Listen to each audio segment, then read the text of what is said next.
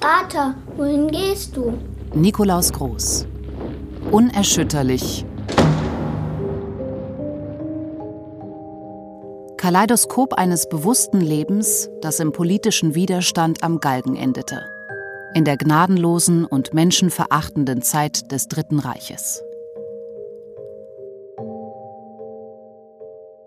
Wenn wir heute nicht unser Leben einsetzen, wie wollen wir dann vor Gott und unserem Gewissen einmal bestehen? Die Erinnerung an Nikolaus Groß ist untrennbar verbunden mit der Erinnerung an das Ende der Weimarer Republik und die Zeit der nationalsozialistischen Diktatur in Deutschland. Hatte er zuerst vor den Gefahren des Kommunismus gewarnt, so spürte er seit dem Ende der 20er Jahre, früher als viele andere, dass die größere Bedrohung vom Nationalsozialismus ausging.